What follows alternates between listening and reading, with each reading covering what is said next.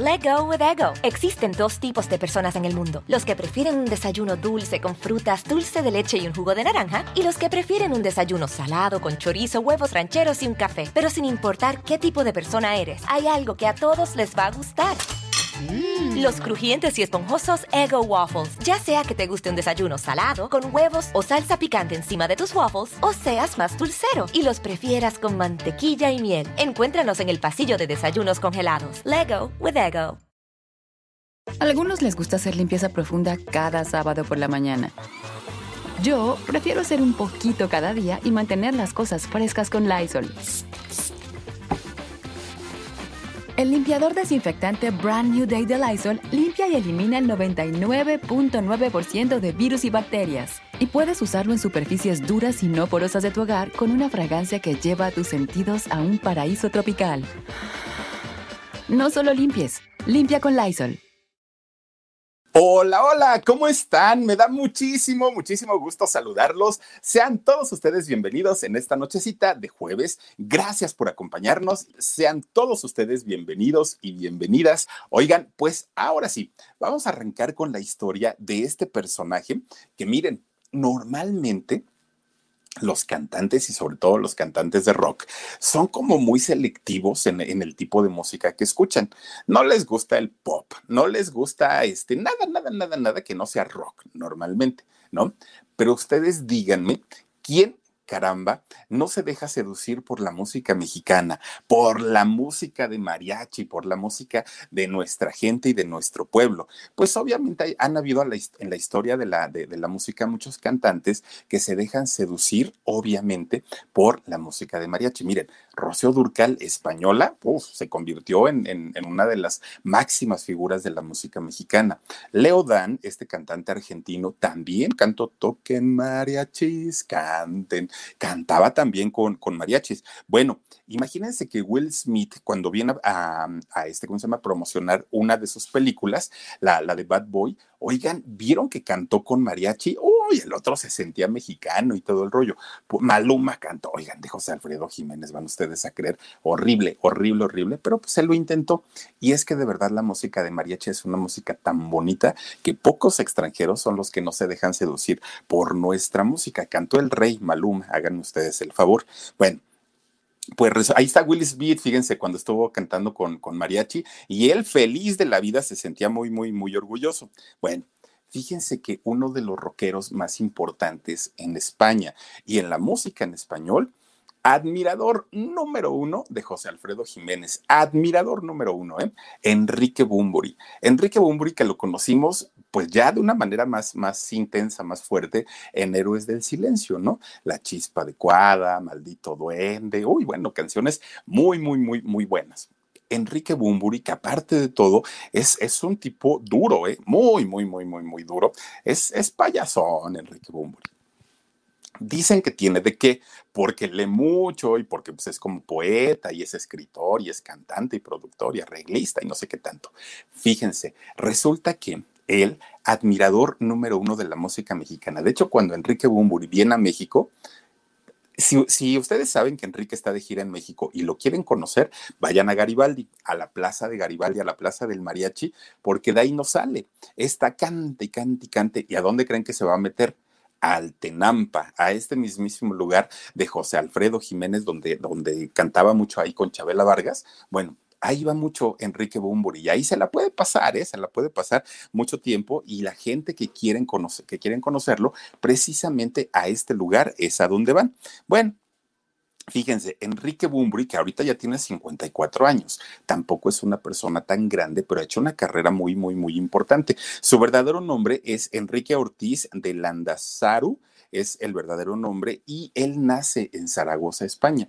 De allá es el mismísimo Enrique Bumburi, una provincia de España muy alejada de, de la capital, de la ciudad, y en aquellos años, pues obviamente era provinciano finalmente, no, no había tanta tecnología y tantos avances como lo había, por ejemplo, en, Barcelona, como lo había en Madrid, en otros lugares y, y ciudades mucho más grandes.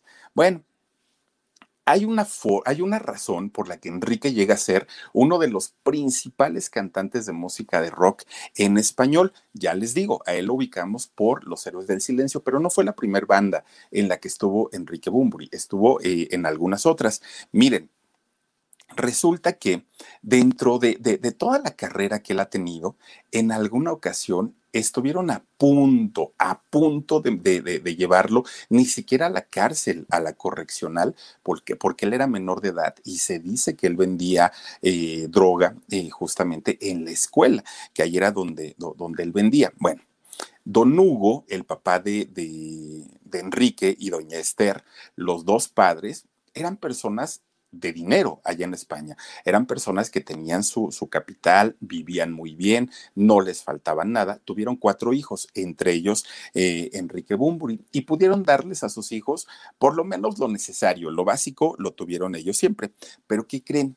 Fíjense que cuando nace Enrique, se dan cuenta, pues como que era muy lento, lento en todo, ¿eh? En todo, en todo, para, para empezar a gatear, para empezar a balbucear, para que le salieran los dientes, su desarrollo fue muy, muy, muy lento, lento.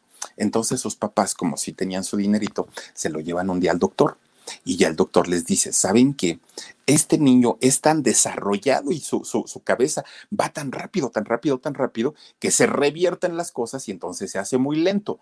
Pero en realidad no es que sea lento ni que tenga alguna enfermedad, más bien es que es un niño súper acelerado, mucho, mucho, muy rápido. Oigan, la primera vez que Enrique Bumburi dijo papá, Tenía tres años. O sea, ustedes imagínense que el señor, este, pues ya estaba pensando en que el niño era mudo, porque decía, pues es que este chamaco nomás no habla y no puede ser, decía don Hugo, ¿no? No puede ser posible que Enrique no pueda avanzar y no pueda este, decir ninguna palabra hasta los tres años. Ya iba a cumplir también tres cuando empieza a dar sus primeros pasos y la familia pues ya estaba muy espantada porque decían, ¿y este niño qué le pasó? Bueno, conforme ya fue creciendo, Fíjense que sus hermanos, sobre todo sus hermanos mayores, que uno de ellos actualmente es productor de televisión allá en España.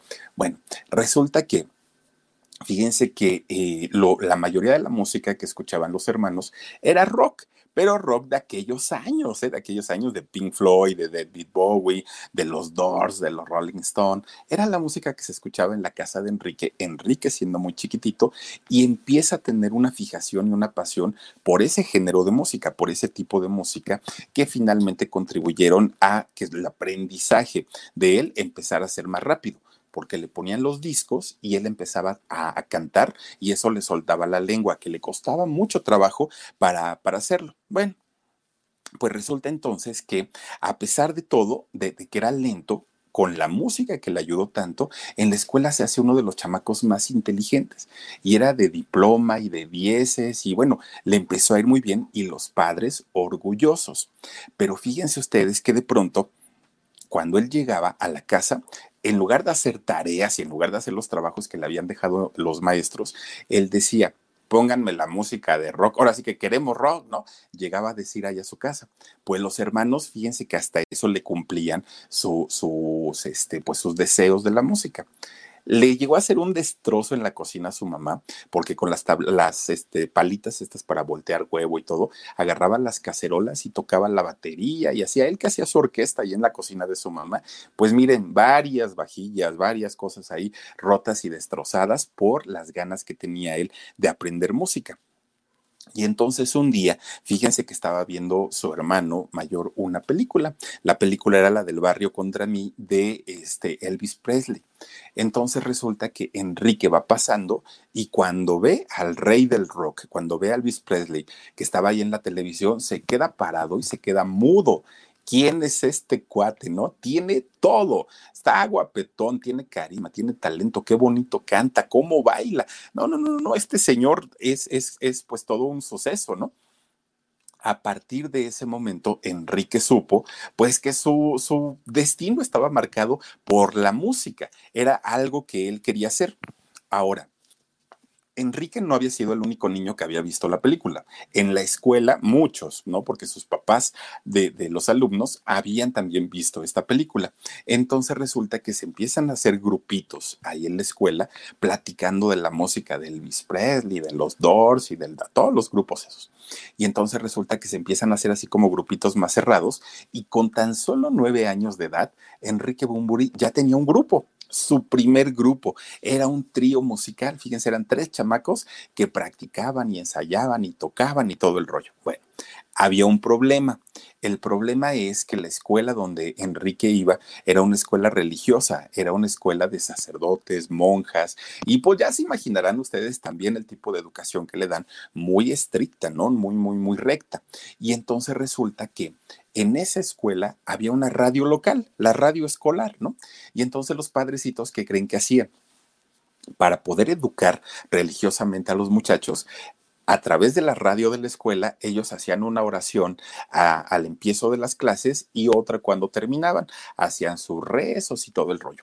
Pero tenían mucho tiempo libre en esa estación de radio. Entonces empiezan a decir los padrecitos, a ver, vamos a, este, a convocar a que los chamacos que tengan talento, sea que lean cuentos, digan poesías, hagan lo que hagan, que, sea de, educación artística, vengan a la cabina de radio y lo hagan, ¿no? y de esa manera vamos a impulsar sus talentos. Bueno, pues total, se entera Bumburi con, con el trío de chamacos, ¿no? Ahí van, se ponen a ensayar sus canciones y, van con, a hablar con el padrecito. Oiga, pues nosotros cantamos, dijeron ellos. Let go with ego. Existen dos tipos de personas en el mundo: los que prefieren un desayuno dulce con frutas, dulce de leche y un jugo de naranja, y los que prefieren un desayuno salado con chorizo, huevos rancheros y un café. Pero sin importar qué tipo de persona eres, hay algo que a todos les va a gustar. Mm. Los crujientes y esponjosos Ego Waffles. Ya sea que te guste un desayuno salado, con huevos o salsa picante encima de tus waffles, o seas más dulcero y los prefieras con mantequilla y miel. Encuéntranos en el pasillo de desayunos congelados. Lego with Ego. Dice el padre, pues, pues está bien. A ver, vamos a empezar a hacer pruebas y los vamos a meter para que ustedes se entretengan a los alumnos. Está bien, dijeron ellos, órale pues, fíjense que empiezan a tocar, ¿no? En, entre los intermedios que había entre las clases y se empiezan a hacer populares los chamaquillos, pues nueve años tenían. Miren, digamos que no les fue mal, los chamacos estaban contentos porque los otros se ponían canticante y aparte rock y todo el rollo, pues decían, bueno, está bien, pero miren qué creen, no desaprovecharon ellos la oportunidad, ¿eh? Pero de repente, ¿qué creen? Pues de repente los chamacos, así como eran de canijos, empiezan a, cantar canciones con albures, con, con, palabrotas, y los sacerdotes pusieron el grito en el cielo. Estos condenados chamacos son, del, son, son hijos del diablo, decía el padre, ¿no? Son rebeldes, groseros, no, no, no, no, y que los botan de la escuela, no solamente de la radio, de la escuela los corrieron, ámonos, aquí no los queremos ahí empieza una etapa difícil en la vida de, Enrique Bumburi con sus papás, porque los papás viniendo y siendo muy, muy, muy católicos, miren nomás cómo les ponían las orejas de burro, ¿no?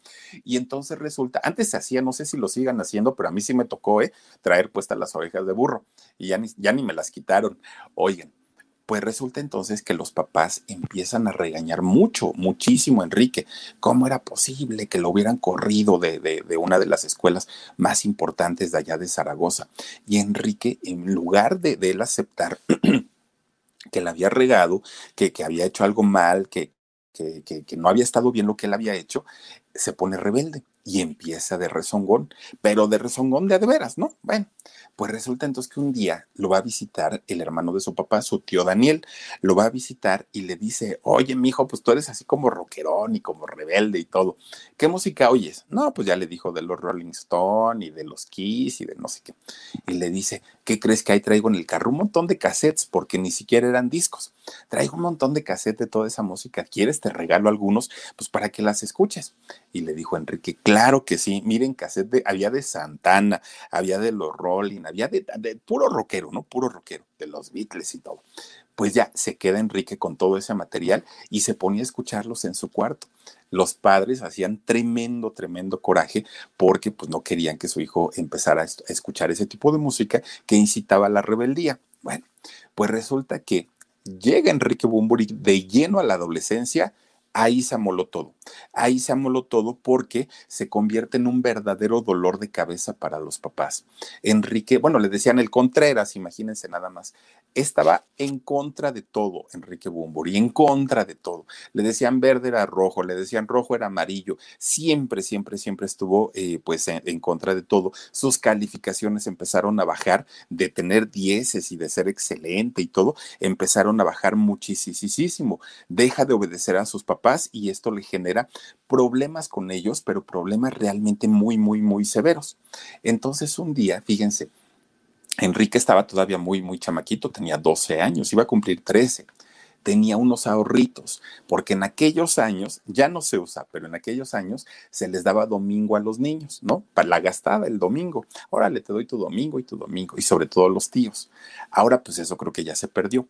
Pues resulta que Enrique tenía un dinerito guardado de todos sus domingos. Entonces ahí, ahí tenía su lana guardada y rompe el cochinito, ve cuánto dinero tenía y se va a una tienda para, para ver si le alcanzaba para una guitarra sí le alcanzó. Se compra una guitarra eléctrica. No, hombre, el otro, pues miren, feliz de la vida porque pues ya tenía su, su guitarra. Y entonces los papás decían, este chamaco ya se nos está saliendo del, del, del, carril, no puede ser, ¿no? Del corral, dicen por ahí. Y entonces resulta que en un intento, los papás de tratar de controlar este carácter tan difícil que tenía eh, Enrique, muy en contra de su voluntad, lo inscriben a clases de karate. Lo inscriben a clases de karate para que él le bajara un poquito a su estrés que tenía, pues obviamente estaba desbocado, como caballo desbocado. Y entonces eh, resulta pues que Enrique, en contra de su voluntad, no quería ir. Pero ¿qué creen? Un día platicando con su entrenador de, de, karate, el maestro le dice, oye, mijo, y aparte del karate, porque el maestro pensaba que sí le gustaba, aparte del karate, ¿qué otra actividad te gusta, que, que, que ames, que te sientas muy, muy, muy identificado? Y le dice Enrique, pues tocar la guitarra, ser músico. ¿Y qué le dice el maestro? ¿Qué crees? Pues que yo me dedico a fabricar guitarras, soy guitarrista y aparte pues amo la música. No, pues Enrique dijo, entonces sí vengo, pero ya no me enseñes karate y enséñame a tocar música. A sus 13 años, Enrique Bumburi forma otro grupo, forma otra banda que se llamó Apocalipsis. Y entonces con esta banda, pues empiezan ya a tocar ellos canciones un poquito ya no tan, tan, tan infantiles, aunque nunca lo hizo, pero sus canciones eran de letras más suaves. Desde los 13 años, la música ya era un poco más, más estridente, ¿no? La música que tomaban, este, que cantaban ellos.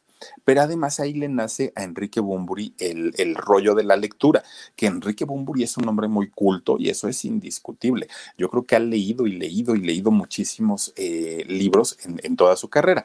Charles Dickens, eh, uno de los autores, Julio Verne, bueno, muchísimos autores que, que, que, leía y que influyeron en la ideología que tuvo en, en su vida este Enrique Bumburi. Bueno, pues miren, cuando él iba a la escuela, entre la música, entre sus ensayos y entre la lectura que a él le gustaban, ya Enrique Bumburi ya no, ya no pelaba las clases, ya él le daba lo mismo, él ya, si, si había clases bien y si no también, él ya estaba más clavado en sus rollos de sus gustos personales, ¿no?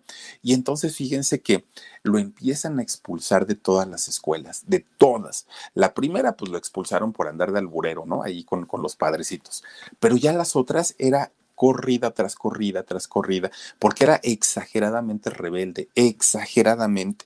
Bueno, en una ocasión él estaba en, en una, en, un internado, en una escuela, y resulta que ya no veían los, los, los, padres, porque siempre eran escuelas religiosas por su mamá, este, ya no veían la manera de correrlo, de expulsarlo, decían, es que este cuate, miren, a esa edad se ponía a fumar marihuana dentro de los salones. Estaba tomando sus, imagínense que era una escuela de, de, sacerdotes.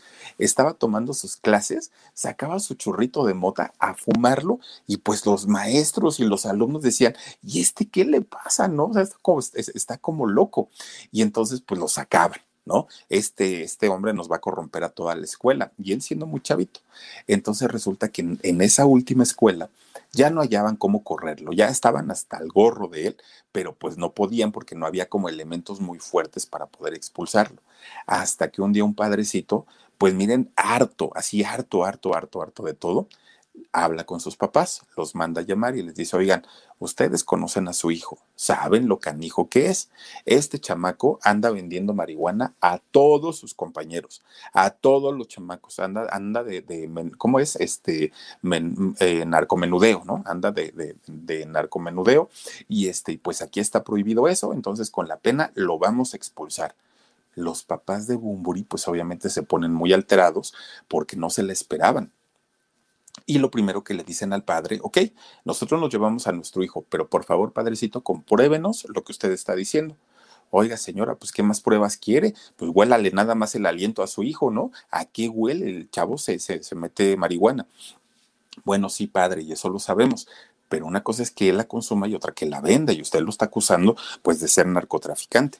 Miren, nunca se le pudo comprobar a, Enrique que en realidad haya vendido marihuana. Lo que sí se, se sabía pues que era un consumidor de los buenos, ¿no? Pues miren, el papá, muy, muy, muy, muy, muy preocupado, lo saca de la escuela y se lo lleva a trabajar con él. Él tenía almacenes, entonces le dice, sabes que te vienes a trabajar conmigo y te vas a poner de cargador no quieres estudiar, no quieres trabajar, pues órale, a cargarle los bultos, ¿no? Se lo lleva a trabajar ahí y Enrique conoce a otro, a otro sector de la población, porque él se codeaba, pues, pues imagínense, en colegios de paga, sus papás tenían su dinerito y todo. Cuando entra a trabajar Enrique Bumburi con su papá en los almacenes, pues conoce a otro tipo de, gente, conoce al pueblo, conoce a la clase trabajadora, a los obreros, y entonces es cuando empieza a darse cuenta que no toda, no todo en la vida era tan fácil como él se lo había imaginado, no todo era tan sencillo, y que si él quería destacar en algún momento, en algún ámbito en su vida, le iba a costar mucho trabajo. Eso le ayudó bastante, bastante a, a Bumburi. Y entonces resulta que se renuncia, ahí se va de trabajar con su papá, porque le dicen, no, yo no nací para, para estar cargando, es muy pesado y todo. Entonces le consiguen trabajo como DJ en una discoteca que se llamaba El Bandido. Ahí llega a trabajar Bumburi, ¿no? Dijo, bueno, pues ya, aunque sea de DJ, dijo, mientras, pues está bien, ya se mete a trabajar el papá, pues ya un poco más tranquilo, porque dijo, mínimo ya conoció que la vida no es tan sencilla como él pensaba. Y entonces, fíjense, Let go with ego. Existen dos tipos de personas en el mundo: los que prefieren un desayuno dulce con frutas, dulce de leche y un jugo de naranja, y los que prefieren un desayuno salado con chorizo, huevos rancheros y un café. Pero sin importar qué tipo de persona eres, hay algo que a todos les va a gustar. Mm. Los crujientes y esponjosos Ego Waffles. Ya sea que te guste un desayuno salado, con huevos o salsa picante encima de tus waffles, o seas más dulcero y los prefieras con mantequilla y miel. Encuéntranos en el pasillo de desayunos congelados. Lego with Ego. Para esa época ya se había ganado pues el respeto y el miedo casi de todo el vecindario, porque en su casa sabían que era rebelde, en la calle sabían que era rebelde, en la escuela sabían que era rebelde, en el trabajo sabían que era rebelde. Le tenían miedo a Enrique Bumbri, ¿no? Porque aparte pues está grandote, está, está delgado y entonces pues impone, porque aparte no, no, no tiene precisamente un rostro amigable. Él es serio, ¿no? Es su personalidad. Y entonces Así fue como, como empieza a transcurrir ya la adolescencia y parte de la adultez. Fíjense que en, en una, en una de esas, eh, todavía cuando estaba en la escuela, hubo un festival, un festival de, de, bandas, un festival pues como artístico, ¿no? Y finalmente, fíjense que ahí se atreve Enrique Bumburi por primera vez a subir a un escenario y cantar. Le fue de la patada. Nadie lo peló, nadie le aplaudió. Todo mundo dijo, pues este cuate canta muy feo por ese estilo que tiene Enrique Bumburi. Pero él dijo, dijo, mm, pues a lo mejor a ellos no les gustó, pero habrá quien sí. Y entonces él empieza a ensayar y ensayar y ensayar muchísimo más. Pero ya una vez que él estaba muy preparado, decía, bueno, pero yo no me puedo llamar Enrique Ortiz, porque en Enrique Ortiz pues está como muy común. Entonces me necesito un nombre artístico. Como a él le gustaba mucho la lectura, estaba leyendo por aquel entonces la novela de La importancia de llamarse Ernesto de Oscar Wilde. Y entonces uno de los personajes de, esta novela era precisamente Bumburi. Y entonces dijo, pues me quedo con el Enrique y me agregó el Bumburi. Por eso es que quedó finalmente con, con este nombre. Bueno, pues miren, este nombre sí le, sí, sí le trae mucha, mucha suerte y empieza él ya no nada más a tratar de tocar y cantar, empieza también a, a, componer. Fíjense que tan solo cuando Enrique tenía 14 años, compuso una de las canciones que creo yo ha sido de los más grandes éxitos de Enrique Bumburi, de los Héroes del Silencio. Maldito Duende, a los, a los 14 años, compone esta canción. Bueno, le cambia el nombre a su grupo, le cambia el nombre y ahora este no, no, no se lo cambia, más bien se cambia de banda, se cambia de banda a Rebel Waltz, fíjense, se cambia eh, a esta banda que ya era una banda un poquitito, pues ya con una, una importancia.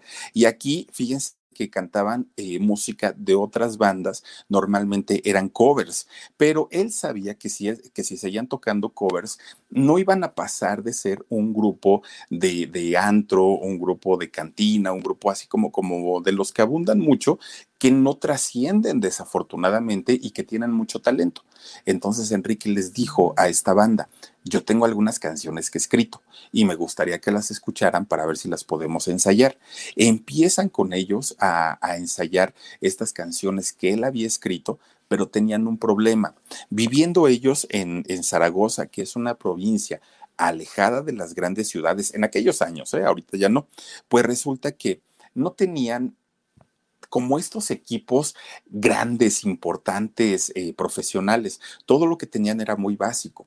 Entonces decían ellos, con esto no vamos a poder llegar a nada. Pero pues bueno, tenemos que ensayar ahora sí que con lo que haya, ¿no?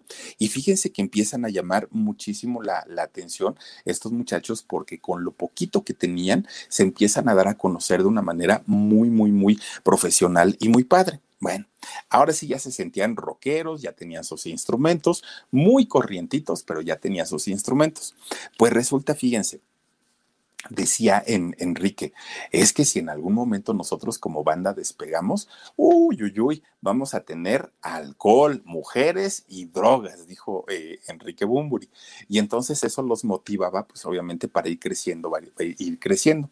Pues resulta que un día, con esos, con esos curiosidad o con ese deseo que tenía por vivir este mundo, resulta que un día se van a meter a un table dance allá en España, ¿no?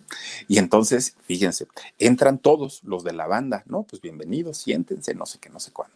Pero resulta que Enrique, estando en la puerta, le dicen, a ver, joven, su credencial, por favor, de, de mayoría de edad.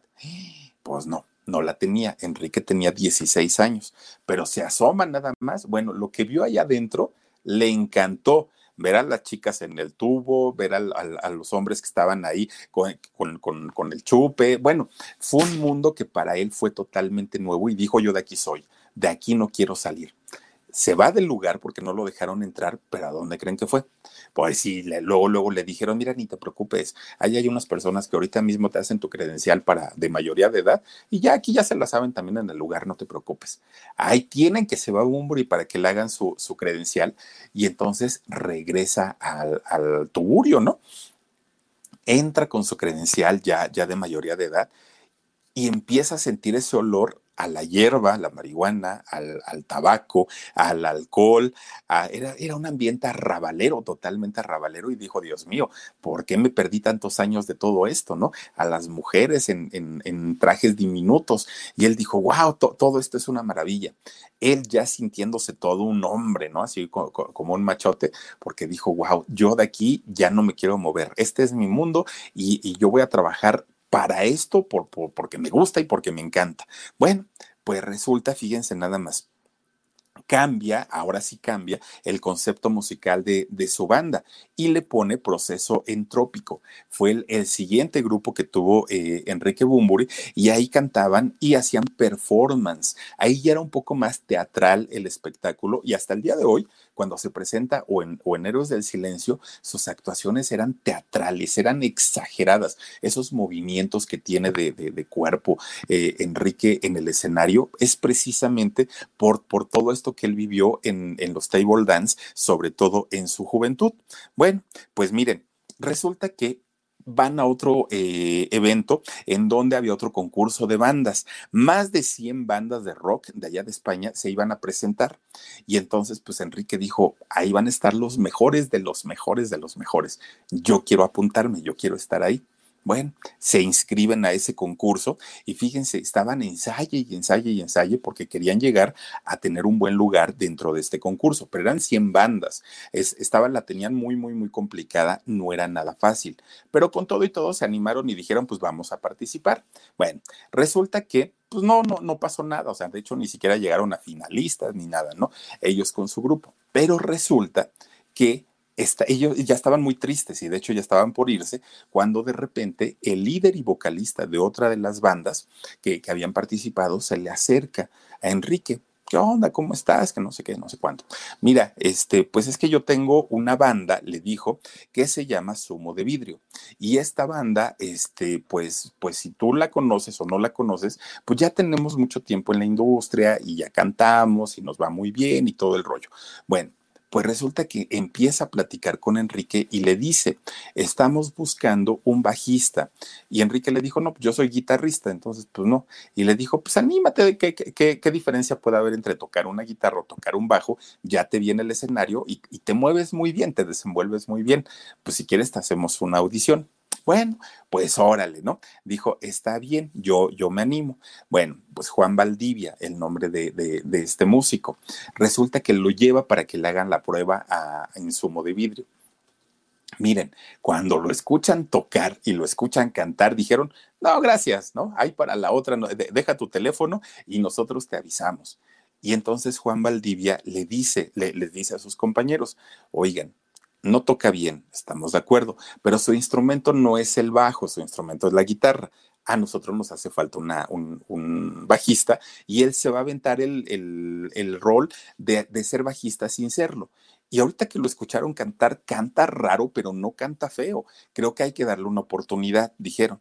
Bueno, pues miren, le hacen una prueba y otra prueba y otra prueba, hasta que finalmente se convencen de que en realidad podía ser algo importante Enrique dentro de la banda y se empiezan los ensayos, los preparativos para ya meterlo como eh, bajista de la banda. Bueno, para esos años, el vocalista de Sumo de Vidrio estaba con pleitos de, ya con la banda, ¿no? Ya no se llevaban, llegaba tarde, llegaba eh, alcoholizado, ya tenían pleitos entre ellos. Entonces, cuando Enrique entra de lleno con ellos a la banda, pues el vocalista dijo, ¿saben qué? Yo ya no, yo ya, yo me retiro, yo ya no me quedo en la banda, con permiso entra Enrique eh, Bumburi a hacerles el quite, pero ya como vocalista, y a la gente le empieza a gustar muchísimo. Graban algunos demos, este grupo de Somo de Vidrio graban unos demos y empiezan a promocionarlo en diferentes lugares, en estaciones de radio, en compañías disqueras, en algunos otros lugares, y en todos lados le cerraron la puerta, en todos lados. A algunos les gusta hacer limpieza profunda cada sábado por la mañana. Yo prefiero hacer un poquito cada día y mantener las cosas frescas con Lysol. El limpiador multiusos de Lysol limpia y elimina el 99.9% de virus y bacterias. Y puedes usarlo en superficies duras no porosas de la cocina, baño y otras áreas de tu casa. No solo limpies, limpia con Lysol resulta que había una estación de radio muy chiquita allá en España. Y pues miren, de tanto y tanto y tanto, pues un día le hablan a Valdivia y le dicen, oye, pues trae tu banda, ¿no? Tráela, te hacemos una entrevista y a ver qué pasa. Bueno, resulta que llegan ellos, ese, día todos vestidos de rockeros, ¿no? Zapatos con estoperoles, así altotes y sus chamarras de cuero y todo el rollo. Resulta que llegan a la estación, pues se les quedan viendo así como ahí estos, no están medios locos. Bueno, siéntense y ahorita ya que empieza la entrevista les hablamos. Ahí los dejan en la sala. Los otros están plática y plática, todo el grupo, sumo de vidrio. Entonces, cuando resulta que les hablan para decirles, oiga muchachos, van al aire, ¿no? Ya entren para, para este, acomodarlos por lo de la entrevista, resulta que se regresa el asistente y les dice, ah, por cierto, ¿cómo los vamos a presentar? Y entonces se quedan viendo unos con otros y Enrique dice, pues como los héroes del silencio en realidad se llamaban Somo de Vidrio. Pero ¿por qué lo dijo? Hasta la fecha él dice que no tiene ni la menor idea. Y entonces eh, así es como los presentan, como los héroes del silencio.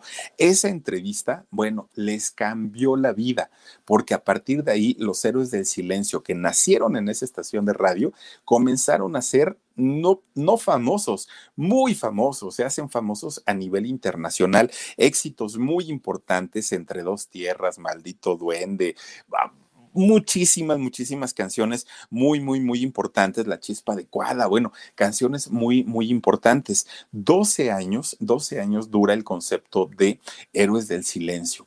Y la verdad es que fueron grandes vendedores de discos, se llenaban donde se presentaran. Bueno, fue, fue un suceso. Realmente los Héroes del Silencio se contaban aparte. Los héroes no entraron como tal en el concepto del rock en tu idioma, pero no entraron porque lo que hacía Héroes del Silencio sí era rock y lo que nos vendieron como rock en tu idioma, pues en realidad era pop.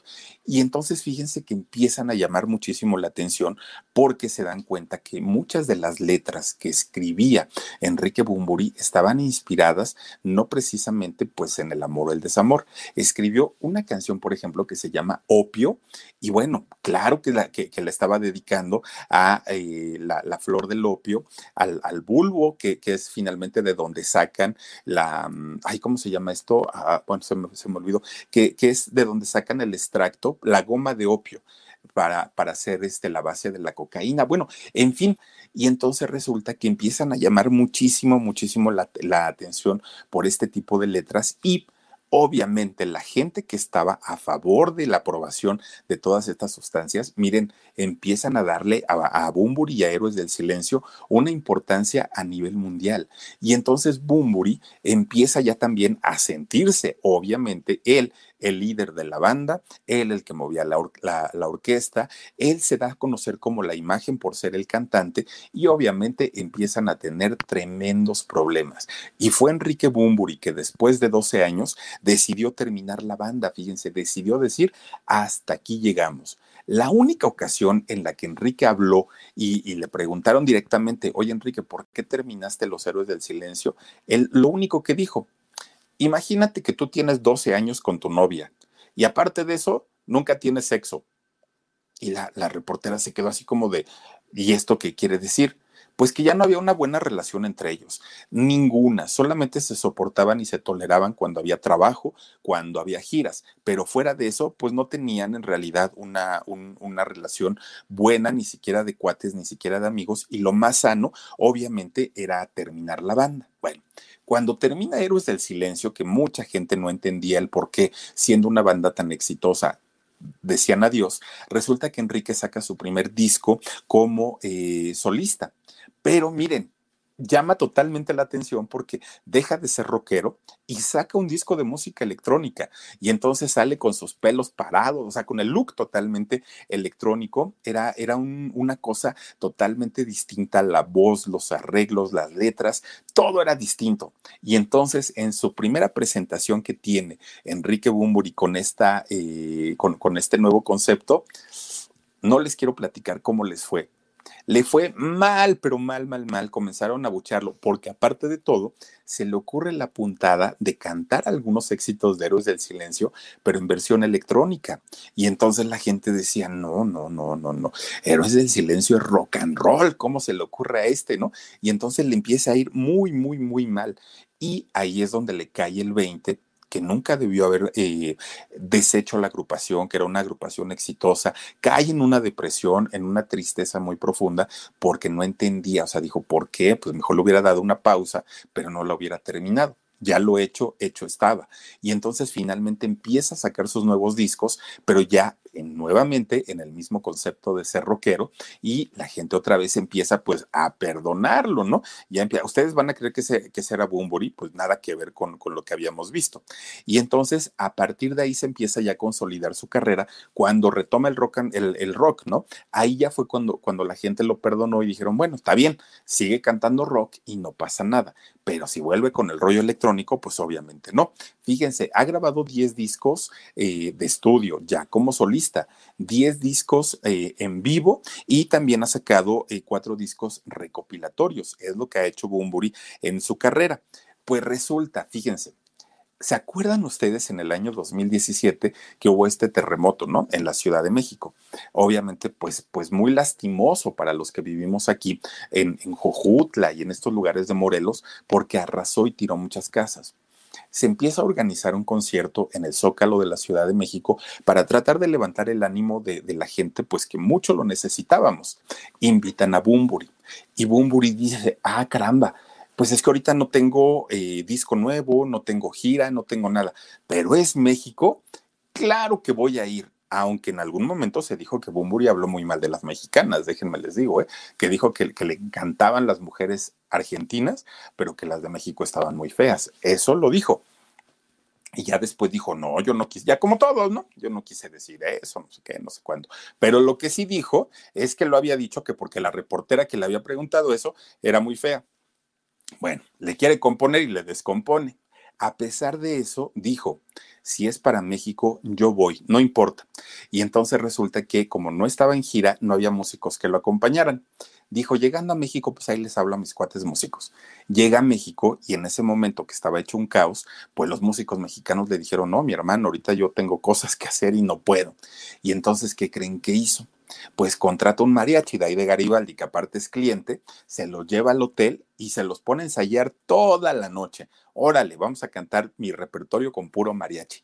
Sale a cantar al Zócalo, mírenlo, ahí lo tienen. Se aventó sus grandes éxitos, sus grandes éxitos con mariachi, aunque no sea conmigo, este, todas las canciones, bueno, 170 mil personas se dice que estuvieron ahí en, en, ese concierto. Todos sus éxitos se los aventó con, con mariachi, porque pues él dice, si hay un país que amo en la vida, indiscutiblemente, ese es México. El hijo del pueblo de José Alfredo Jiménez cantó en aquel concierto infinito. No, no, no, todos sus grandes éxitos los cantó con mariachi. Le fue muy bien, obviamente. Fíjense que Enrique ha estado casado en dos ocasiones. Eh, su esposa actual es Josefa Gómez y eh, ella era su fotógrafa. Fíjense que era su fotógrafa de tanta convivencia. Se casa con ella y tuvieron a su hijita. Su hija se llama Asia, así se llama la niña, ¿no? Y entonces actualmente ellos viven en Los Ángeles. Pero antes de esto, Enrique ya había sido casado, eh, bueno, con, con, esta esposa, con este Josefa, se casó en Tepoztlán, aquí en Morelos, en México. Le gusta tanto México que ahí fue donde se casaron. Pero su primera esposa, Nona Rubio, que era una periodista, pues fíjense que nada más estuvieron casados un año, no duraron mucho y salieron aparte de tremendo pleitazo. Pero a esta primera esposa, a, la periodista Nona Rubio, fue a, la, a quien le compuso la canción de Lady Blue a ella se la compuso. Qué bonita canción, ¿verdad? Esa de, de, Lady Blue. Y fíjense, resulta que el año pasado, en el 2020, sale en junio, de hecho, en junio del 2020, sale un libro que, bueno, causó y ha causado revuelo, sobre todo pues para la gente que le gusta la música de Enrique Bumburi. Resulta que Fernando del Val, un, eh, poeta, escritor español, joven, muy joven, tendrá 40, 41 años, muy, muy, muy joven, resulta que hace una investigación de toda la música que, ha compuesto Enrique Bumburi a lo largo de, de todos los años que tiene de carrera. Bueno, Resulta que encuentra que 37 canciones de Enrique Bumburi están eh, basadas, copiadas o plagiadas de 539 frases de poemas o de escritos de personas, miren, desde Mario Benedetti, desde Frida Kahlo, desde eh, personajes como eh, Haruki Murakami, Haruki Murakami, este, y de algunos otros autores. Y lo peor del asunto es que Enrique Bumburi nunca les ha dado crédito, nunca ha mencionado, mi canción está basada en un escrito de Frida Kahlo, mi canción está basada en un escrito de Mario Benedetti siempre se ha hecho pues como que nada, ¿no? Y entonces resulta que le preguntan a Enrique Bumbri, oye Enrique, ¿qué pasa con estas acusaciones de plagio? A algunos les gusta hacer limpieza profunda cada sábado por la mañana. Yo prefiero hacer un poquito cada día y mantener las cosas frescas con Lysol. El limpiador multiusos de Lysol limpia y elimina el 99.9% de virus y bacterias. Y puedes usarlo en superficies duras no porosas de la cocina, baño y otras áreas de tu casa. No solo limpies, limpia con Lysol. Y Enrique lo único que dice, el trabajo de un compositor, el trabajo de un autor, es recopilar dichos, escritos, palabras y acoplarlos y unirlos en uno solo. Y ese ha sido mi trabajo y por eso yo escribo. Y entonces, pues obviamente la gente, y sobre todo en España, ahorita se traen un tremendo escándalo porque estas canciones que nosotros hemos cantado y que hemos llorado con, con ellas y todo, resulta que no son del todo pues sacadas de la, de, la cabeza, de la inteligencia y de la creatividad de Enrique Bumburi. Están basadas en textos que, que, miren, muchas veces no son los más famosos ni los más conocidos, pero que finalmente, pues, eh, son, son eh, que ya pertenecen a otros dueños, pues, que fueron escritos por otros grandes escritores y no precisamente por Enrique Bunbury. Pero ahorita que nos estaban comentando, ¿no? Que nos decían de, que, que, siempre quiso ser Jim Morrison. Enrique Bunbury lo ha negado siempre y siempre ha dicho que sí le gusta, no sí le gusta la música de Jim Morrison, pero que nunca ha sido su intención parecerse. Oigan, no hay que ser muy inteligente para ver que le copió el peinado, le copió todo, la manera de vestir, todo, todo, todo, todo eh, le, le, ha copiado a Jim Morrison. Eso es indiscutible, pero él dice que tampoco, ¿no? O sea, pues que le gusta, pero nada más. Entonces también le han preguntado, oye Enrique, ¿por qué estás tan delgadito? Miren nomás, ustedes digan si no. Y entonces le, preguntan a Enrique que por qué está tan delgadito. Fíjense que cuando él era chamaco, un día lo llevaron a visitar una granja de puerquitos. Y ahí en la granja de puerquitos, Enrique, eh, miren, pues si son igualitos, ¿qué anda diciendo que no también el otro? Resulta que estando en, en, esa granja se da cuenta del maltrato hacia los puerquitos, cómo los sacrificaban y todo, y prometió que nunca iba a volver a comer carne. Bueno, es vegano, según él, es vegano desde hace años y años y años, años, creo que desde los 15 años. Según él ya no come carne, pero si come carne de pescado. A ver, Bumburi, ¿eres o no eres? Que el sushi le encanta, no toda la comida japonesa que le encanta, pero él dice, soy vegano, pero bien que se anda comiendo ahí sus mojarritas fritas con ajito y todo, eso sí se lo come, Enrique Bumburi, pero dice que es vegano, es vegano. Bueno, pues ni modo, ¿no? Pues ahora sí que si él dice, pues hay que creerle. Oigan, pues ya les digo, él vive en, en Los Ángeles, vive allá con su esposa, vive con su hija, que por cierto, su hija Asia está estudiando, ¿no? Allá en, en Los Ángeles pero resulta que Enrique dice, si me voy de gira, te vienes conmigo. Y entonces las maestras le dijeron, no, no, no, no, señor, usted no puede sacar a la niña de la escuela. Y entonces ahí va el otro a echar pleito con, con las maestras. A ver, señorita, ¿qué va a aprender más mi hija? ¿Aquí sentada en, en, un, en una silla o conmigo conociendo el mundo?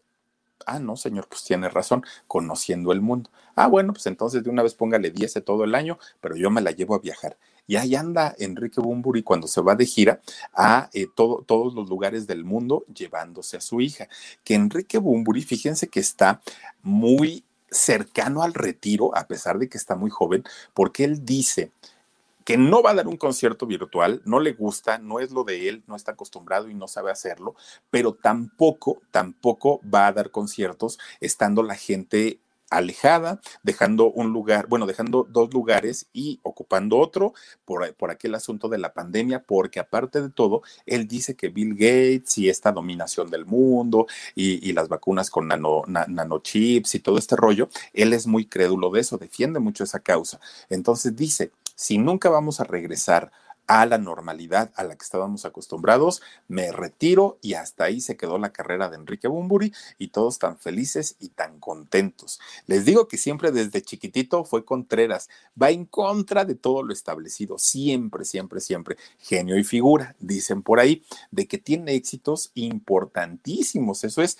indiscutible, muchas canciones que, que ya les digo, nos, nos puede gustar o no, pero hay muchísimas canciones que a la gente le gusta. Grabó, por ejemplo, el disco del licenciado Cantinas, no sé si, si lo han escuchado alguna vez, canta el diario del borracho ahí en el, en, el disco y todo.